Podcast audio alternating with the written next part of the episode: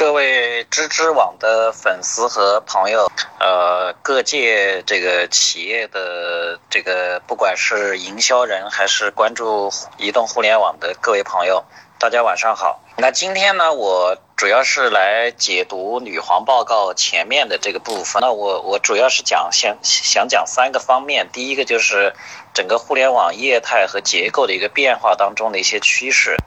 第二一个就是移动互联网跟各个行业结合的一种可能性和机会在哪里？第三就是会谈一谈移动互联网的营销和广告的一些啊新的一些做法或者一些可能性。那么第一个部分呢，我想说的就是大家也会看到在女皇的报告当中，就是全球的互联网公司的排名。那么在今年的报告里面呢，啊。我们看到一个现象，就是跟九五年相比，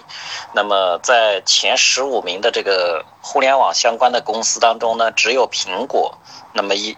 一直在这个榜单里面是保持的。那么有很多新进来的公司，啊，比如说我们知道的像阿里啊，包括像腾讯啊。啊，百度啊，中国的像京东啊，包括还有像这个，呃，旅游类的这些公司都在这个榜单里面出现。那实际上从这个结构和这个数据当中来看，通讯企业、零售企业、搜索类的企业，应该说在这个里面，这包括社交类的啊，那么占的比重是比较大的。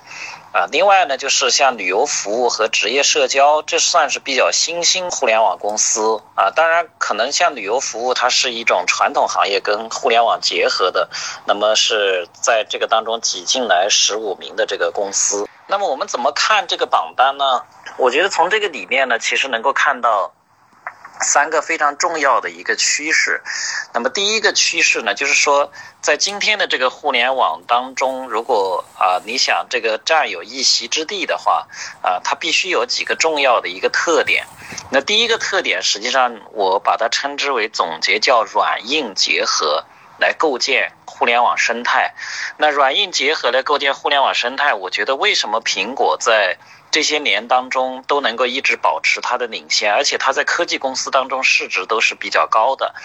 那我觉得苹果实际上是一个，呃，通过它的这个智能终端来构建一个软件加入硬件的一个啊生态的一个平台。那这个生态的平台，呃，对于苹果而言啊是啊能够保持市值最重要的一个原因。其实我们知道，在中国的话，就是我们整个的。呃，互联网的业态基本上大家都会讲到 BAT，就是百度、阿里和啊腾讯。那么越来越多的公司都希望能够突破 BAT 的这个包围圈，但是很多互联网创业者都没有办法去突破 BAT 的包围圈，因为你会发现他们掌握最大的一个流量的入口，一个从搜索，一个从。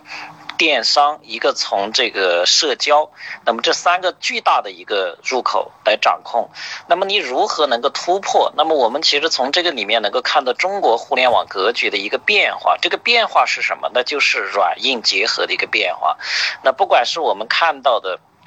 呃，小米公司的这个呃崛起，小米实际上它在雷军在这个当中，就是从软件商，它变成了一个软硬结合，就是它找到了一通过手机和这个呃它的安卓系统的改良啊，然后它改变了这个 MIU 系统的这个结合来构建它的生态。那么它通过这个硬件的话，它的软件服务和硬件可以掌握用户和粉丝。那么这个粉丝它可能通过智能终端呢，它能够获得比。较大的一个呃影响力和一个基础，所以这是一个呃我们会发现呢，在这个当中呢，就是它突破了这个啊传统的互联网巨头的一个包围圈，那么它改变了一个它在自己建立一个新的一个生态。那么第二家公司就说，同样呢，我们会看到在最近也是非常。遭受到特别关注的公司，这家公司就是乐视。那乐视它的整个的模式实际上是一个硬件，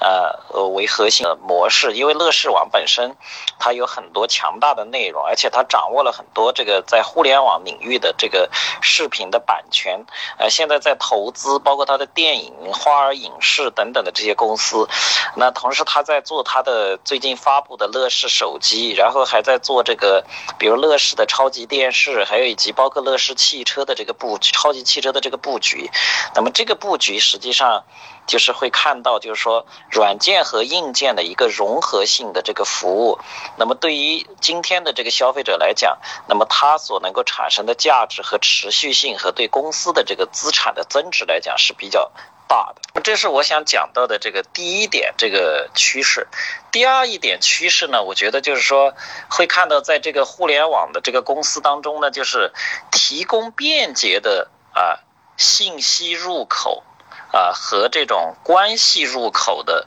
公司呢。那么它在这个当中也是呃比较突出的。那比如说谷歌和百度，那么它实际上是提供一个搜索的一个最基础的一个信息的一个入口。那么第二一个呢，就是你比如说像 Facebook、像腾讯、像 LinkedIn、像 Twitter，它实际上提供的是一个。关系的入口，那这个关系，我们说它是在两个层面。第一个层面是链接人和信息，第二一个层面是链接啊人和人。那么，如果链接人和信息和链接人和人的层面上你能够做到的话，那你在互联网当中呢，你就能够占有一席之地，甚至可以领先。那当然，我们在。这个当中来啊思考呢，就是我们刚才说到的软硬结合，以及这个信息入口和社交入口的这个部分呢，我觉得会给呃我们不管是创业者还是企业提供一些思考。那么第一个思考就是说，呃。互联网加或者说呃移动互联网，它是一个新的一个生态链条的一个打通。就是说你在思考移动互联网的时候，你要思考的是你能不能成为这个生态的重要的组成部分，或者说你可以通过一个新的硬件或者新的入口，然后来占领这个市场。那么现在你比如说我们知道的可穿戴的设备，以及每年包括像美国的 CES 上面。展示的一些智能化的趋势，尤其是像一些小型的智能硬件的一些发展，那么有很多跟产品有关的啊或者服务有关的行业呢，它通过智能化的这种方式呢，实际上是可以改变它的商业模式的啊。你就像现在一个插座，它都可以变得很智能，床垫可能也可以变得很智能，对吧？我们的这个运动鞋可以变得很智能，啊，那未来你比如说在家电领域，我去年在这个呃中国的一个家电企业叫苏泊尔的公司，那其实我们就探讨过一个怎么样把这个电饭锅可以变得智能化啊，变得社交化，或者说变得互动化的一思路。那么也就是说，你比如说。一个电饭锅，它的生命周期实际是蛮长的，因为一个人他可能一个消费者一个家庭，他不可能说一年买几次电饭。但是呢，或许你可以在这个电饭锅的基础上增加一些互动的体验，或者是增加一些不同的消费的一些呃需求的一些满足。你比如说，你可以售卖一些智能化的方案，比如说呃。煮不同东西的方案，这是一种解决方案，它是卖的是一种服务。第二一个，你可以换这个电饭煲的这个内胆，对吧？因为内胆它可以决定你消费者的个性和需求。那么这样呢，它就可以拓展这个电饭锅的一个呃一个使用的周期，或者说增加跟用户的一个互动，甚至呢，就是说它可以存储你的这个。呃，消费的一些这个偏好，你比如说你煮饭的偏好啊，甚至你就煮一个米，你怎么能够把它煮得更好呢？那我想用这个例子呢，就是说启发大家，就是今天的这个时代，互联网时代啊，软件和硬件融合当中的机，那么这个机会就是智能化对产业所带来的一个变革啊。那么我想说的是，这是呃第一个方面，第二一个方面呢，就是从这两条当中。两个我总结的趋势当中得到的一个启发呢，就是说，呃，关系是移动互联网非常重要的一个元素啊。那其实你比如说像微信这个入口之所以强大的原因，本质上来讲还是在于它商业的最核心的本质是通讯。那么是因为通讯和社交和朋友圈，然后建立了一个强大的一个入口。如果这两个功能被削弱啊，或者说这两个功能啊被淹没。那么这个平台它的价值是很难起来的。那么这个入口的这个价值一定是提供有价值的信息，提供最便捷的信息，以及提供最有价值的、最有粘性的关系。那么它能够建立入口。对于我们的这个企业而言呢，就是说你能不能在这个上面建立一个新的入口？那这个入口可以是非常重度的垂直的入口。这个垂直的入口就是说，你可不可以把你们这个行业的人能够聚合到什么样的？一个平台，你比如说现在很多医疗健康领域啊，它有很多的这个病友，这个病友可能很多慢性病的病友，那你可以通过 A P P 把他们集合起来，那么这种集合它就会变成一个新的社区。所以我认为，就是在移动互联网上面啊，有一些新的商业形态，实际上。都是传统 PC 时代的一个社区，啊，它的演化。那这种社区演化到啊互联网上面，它可能会变成，啊一些细分人群的一种新的一种聚合，基于兴趣或者基于共同的需求变成的一种聚合。那么这个，我觉得企业可以去思考怎么样去突破。实际上，我刚才还想强调的是第三大点，就是说从。呃，Top 十五当中看到的一个第三个重要的趋势就是，在线的实时消费的平台，那么它的市值和或或者说它的这个排名是比较靠前的。比如阿里巴巴、亚马逊，啊和京东这样的呃平台，那么这样的平台实际上它满反映的是什么？就是人们的一个日常消费和实时消费的一个在线化啊。那么这个在线化的一个。啊，概念是什么呢？就是说，这个在线化是说明现在的很多人们的消费都是即时性的、随意性的，它不再是有一条非常规定的、固定的一个轨迹，所以电商一定会在这个平台当中。充当着非常重要的一个啊，互联网当中重要的一个角色，就是消费，就是能不能带来啊直接的消费的一个便捷性。但是呢，我们如果说再往大的方向来看呢，其实在全球呢，除掉阿里巴巴、亚马逊和京东这样体量的电子商务公司呢，实际上，呃，我们不需要更多的电商平台。为什么呢？就是说，呃。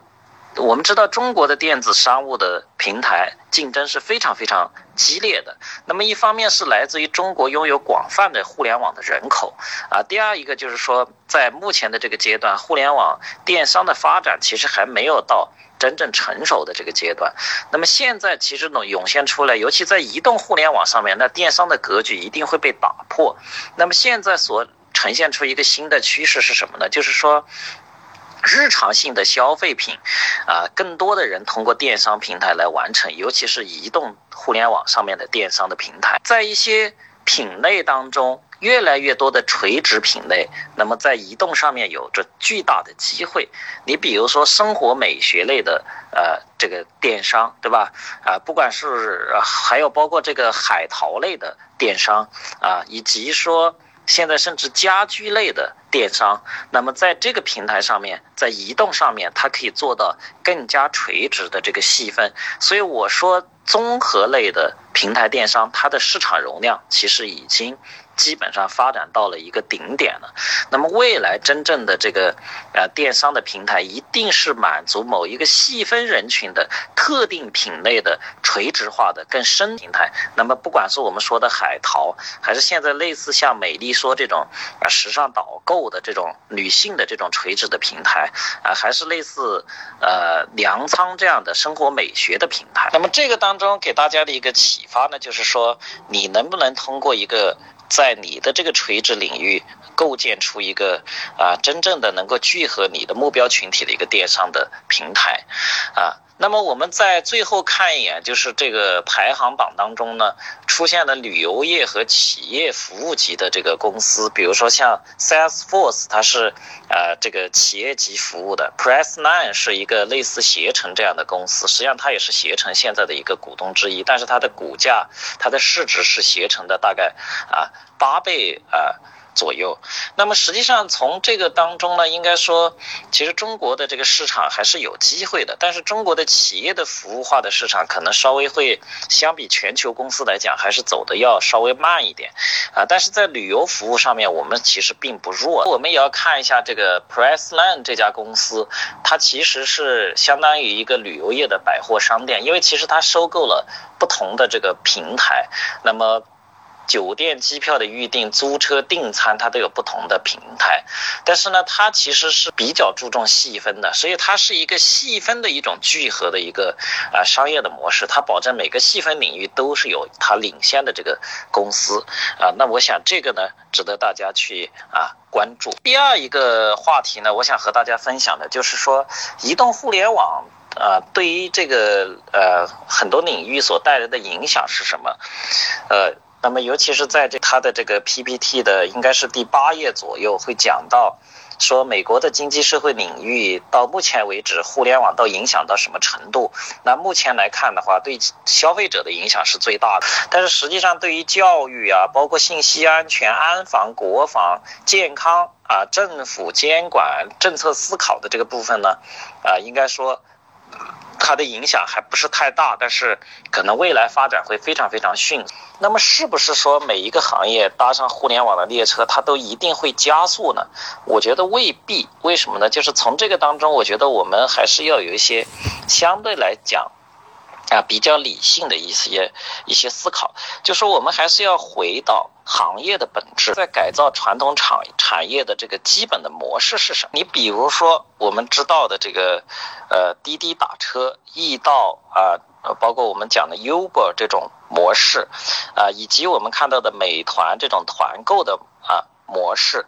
那实际上这些模式的一个核心是什么？核心是人，核心是说他们在通过一个入口啊，然后吸引到了大量的用户，通过这个用户的聚合，然后反向来改变传统产业。那实际上它反向的改变，它只是再造的或者是新建的一个商业模式，它并没有改变传统产业的本质。比如说传统的餐厅，它要开餐厅，它还得继续开，对吧？那并不因为说有美团的存在，你餐厅就不开了，对吧？那么因为你没有餐厅开的话，美团的优惠券是很难去呃到达的这些用户的。我觉得互联网真正带来的一个最大的价值是说带来信息的呃。更进一步的这个透明，另外一个就是带来一些闲置资源的一个高效率的应用，就是互联网它实际上带来的是一种呃生产资源和这些供需资源的一个重新的对接和重新的一种融合。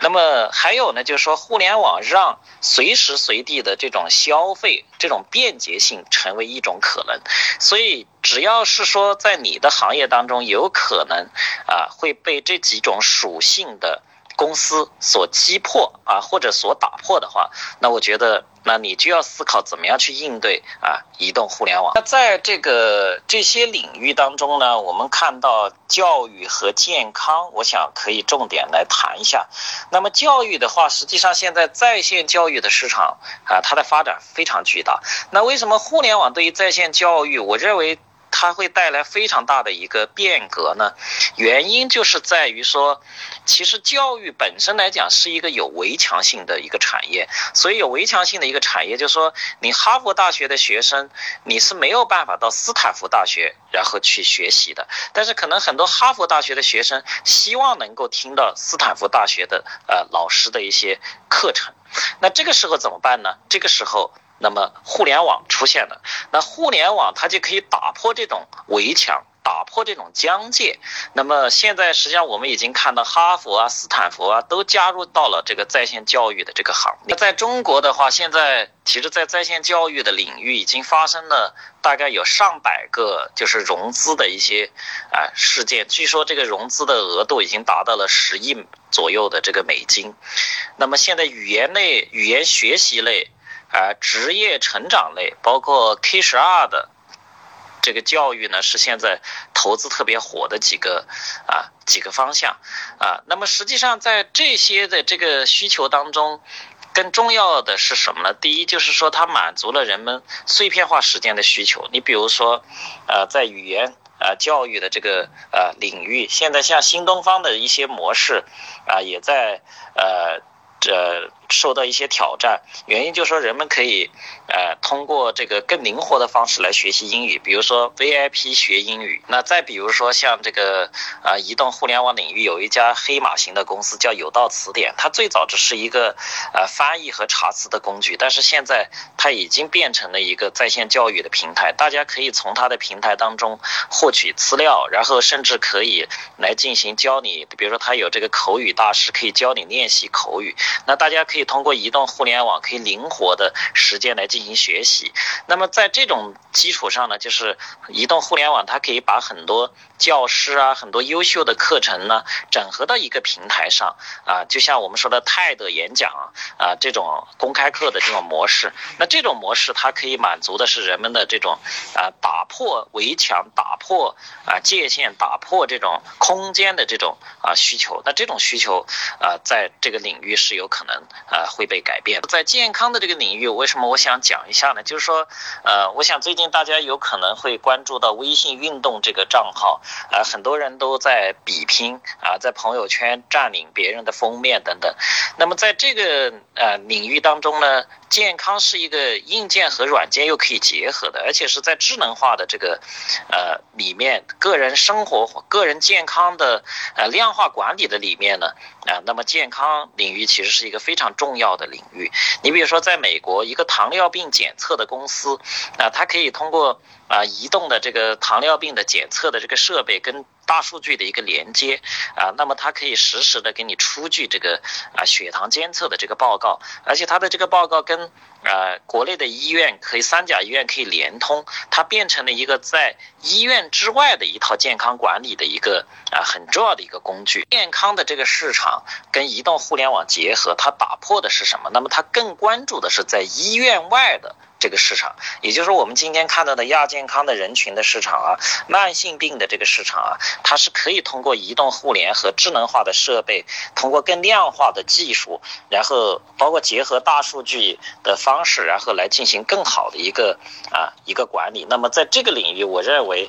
啊存在着爆发性的机会。那这个领域如果说还能够跟我们现在的实体的一些医院、诊所、健康管理服务的机构能够把它整合一。就是所谓 O to O 的这个啊模式啊，那么我觉得在这个领域的这种啊增长空间啊，其实也是比较大的。那么我刚才呢给大家分享的这张图。那这张图呢？我想就是接下来我们要谈的一个事情，就是移动互联网的营销。那么这张图呢，也是对我们的这个前面谈的移动互联网呢，我们做一个小的总结。就移动互联网时代，我们需要具备什么样的一个思维？那我把它总情绪化、交互化、本地化、即时化、行动化、个性化，就是说今天在。呃，移动互联网当中，你要重视啊每一个人的个性化的需求。那么小族群的个性化需求，它有可能会变成一个啊重要的一个商业的一个板块。第二一个要注重情绪，那么尤其是在营销当中要重视情绪，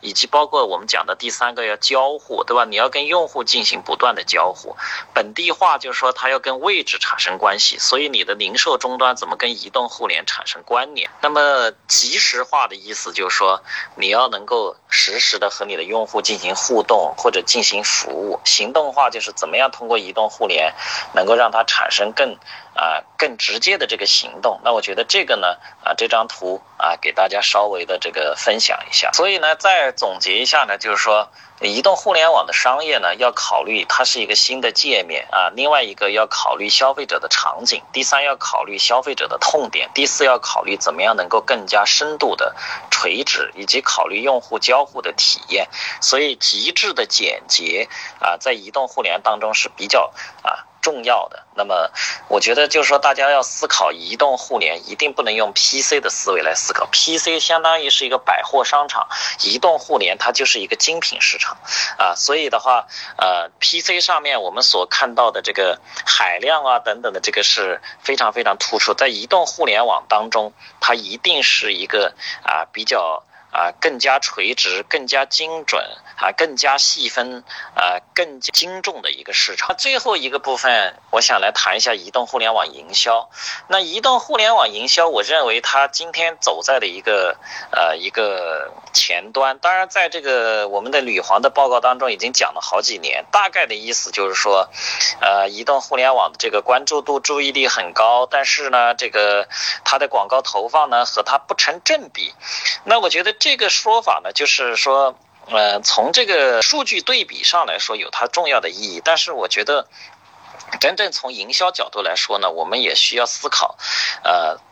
真正的移动互联网营销到底是一个什么样的一个角色？我觉得今天谈移动互联网营销一定要注意两点。第一，就是移动互联网营销它不是一个孤立的一个界面，就是你的移动互联网的营销一定是和你的整体的营销要进行配合和协同作战。那这是第一点。第二一点呢，就是移动互联网营销它一定是创意和技术以及消费者行为场景的一个融合。啊，那么创意就是说，呃，你比如说我们在朋友圈要做一张这个海报，你要考虑怎么样做的有创意、有分享性，那么这是你的一个一个核心。如果你没有这个好的创意，你光是技术很强，你比如说我呃提供的全都是 banner，但是我这个 banner 都是呃都是跟这个。啊，牛皮癣广告一样的，你贴到移动互联网上面那是不行的。为什么呢？因为消费者在移动互联当中，大家都会认为这是一个个性化界面。这个个性化界面，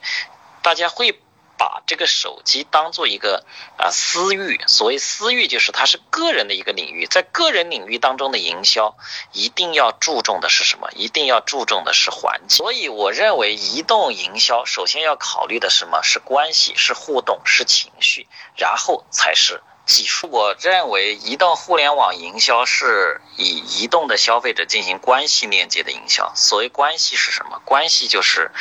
你一定是让大家感觉到能够共鸣，具有社交性，具有互动性，啊，这样的这个营销才是大家能够去接受的。所以在移动互联网上面，海量的一些强制性的啊，或者是非常不自然的一些呃方式啊。呃，或者说简单粗暴式的营销，那么在移动互联网上面是很难啊。得到用户的一个接受的，这就好像今天很多人在朋友圈卖东西是一样的。就是如果说把微商只是理解成为朋友圈卖东西这样的行为，或者是在微信群里卖东西的行为，我觉得这是把微商做窄的一种思路，而不是真正本质上的微商。那在移动互联的这个基础上呢，我觉得现在可能有几个重要的一个啊趋势呢。啊，值得大家去啊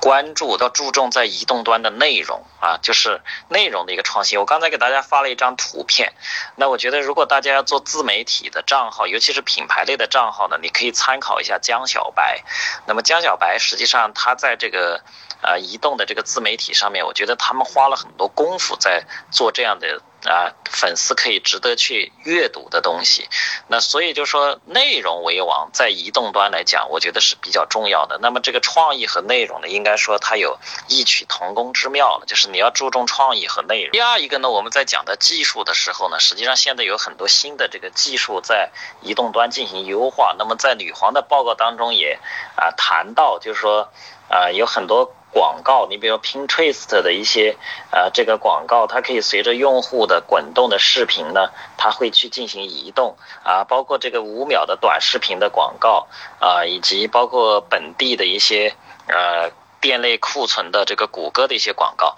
我觉得总的来讲呢，就是技术能够在哪些层面去体现作用呢？在移动的这个互联网当中，那我觉得第一个呢，实际上是。呃，未来呃有机会的这个几个地方，第一就是移动终端和其他媒体和商品之间的这种交互式的营销。那这种交互式的营销，呃，那么就会体现在跟零售终端会做更好的结合。你比如说这个蒙牛的特仑苏啊，那么它其实就做了一个很很有意思的活动，就是他可以给你发红包，但是首先你要去扫一个码啊，那这个码呢是在他的产品当中，你要买他的产品，它的包装当中有的这个码，有了这个码以后呢，你就可以扫码以后，你可以获得一个红包。那这个红包的话，它相当于是一个优惠券，就是你拿到商场以后，它可以去进行兑换的。呃，那么去兑换的时候，那实际上你兑换你核心是要买他的商品，那么实际上它相相当于就是说，通过一个非常精准和互动的一个方式呢，他争取到了他的这个实际的目标顾客，而且通过移动的方式驱动他走到了这个商场去消费了他的这个啊商品。那我觉得这种方式是说，它和其他的呃交互的方式，包括我们说摇红包的方式，跟电视跟户外互动的方式，那么这个是一个重要的趋势。那么第二一个呢，我觉得就是现在的一个。视频的一个啊趋势就是视频化啊广告或者视频化内容。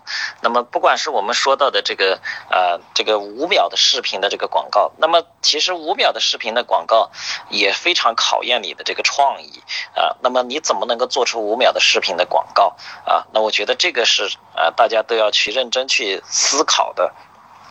那么现在短视频，我认为它的市场才刚刚开始，尤其在移动端，我认为未来其实长视频它考虑到这个观看的这种体验，其实长视频在呃移动端它的这种承载力，我觉得是比较弱的，但是。短视频，你比如说你做一个非常好的一个内容啊，然后让大家去分享，这是一个品牌的内容。比如说在美国啊，这个很多创业公司啊，他会做非常有意思的创始人对这个公司的产品的一些分享，这些短视频，那发到移动端就会有非常大的一个极大的一个分享性和扩散性，对这个品牌会产生社交链的一个扩散。我觉得这是第二点，大家值得去关注。第三点呢，就是在这个技术性的部分。那么技术，呃，第技术能够带来的对移动广告的一个改变，一个就是移动的 DSP。那么 DSP 就是移动的程序化购买，其实它可以更精准的根据用户的标签，尤其在移动上面，还可以根据你的位置，根据你的这个呃偏好等等，然后你的行踪，然后来。啊，精准的匹配这个广告给你，那我觉得这种模式在移动端上面会呈现出爆发性的这个增长。那么还有一个方向呢，就是在这个原生广告的这个领域，就是移动的一些原生广告。你比如说现在我们看到的信息流的广告，还是包括在很多的客户端当中啊，成为内容的这部分原生的广告，那么它的这个势头也是比较猛的。那么如果说在未来的话，那么移动。原生和 DSP 的一个融合，也将会是一个啊重要的一个广告演进的一个趋势。总的来说呢，就是说这个呃移动的这个营销呢，实际上在今天来讲的话，就是大家其实可以有更多的一个创新，更多的创新就是说，一个是从优化的角度，就是从通过技术啊可以进行更好的一个啊优化；另外一个就是说从这个。啊，趣味性的角度，你可能要做的更有意思，就是啊，更有啊。更有内容啊。第三就是说视频化的这种展现，就是啊做出一些很有意思的这个啊视频的这个啊内容。那我觉得未来还会有一些新的技术的呈现，在 PC 上面的一些啊视频链的一些技术。你比如说呃在视频当中可以通过后置入的方式，也就是说我可以根据消费者的场景进行更好的一个置入和匹配的这种模式。那么还有一点就是说移动营销一定要考虑消费者的这种。啊，这种情绪，啊，那么要学会调动消费者的这个啊情绪。如果能够呃更好的有一些创意，哪怕你就是一个 H 五或者是一个啊很简单的，你比如说像最近神州租车和优步的这种 PK 啊，那么情绪和场景会是在移动互联网营销当中。重要的两个词，我只是从我的角度来谈一谈我对移动互联的这个理解和前面女皇的这个报告一些观点的回应，啊和一些解读，啊，那我觉得总体来讲呢，就是移动互联可能带来了一个新的这个界面，啊，那我觉得我们要学会利用这个界面。第二一个，我们可能要重新思考在这个界面上的一个商业的模式，啊，第三呢，就是说。我觉得要要要理性的看待互联网加的这个浪潮，那么我们要把握它的一些商业的核心的逻辑。第四一个就是说，在移动互联网营销的这个市场当中呢，我们不能孤立的看待移动互联网营销。另外，移动互联网营销和 PC 上面其实有很大的一个区别，我们要更多的考虑创意和技术的一个更好的一个融合。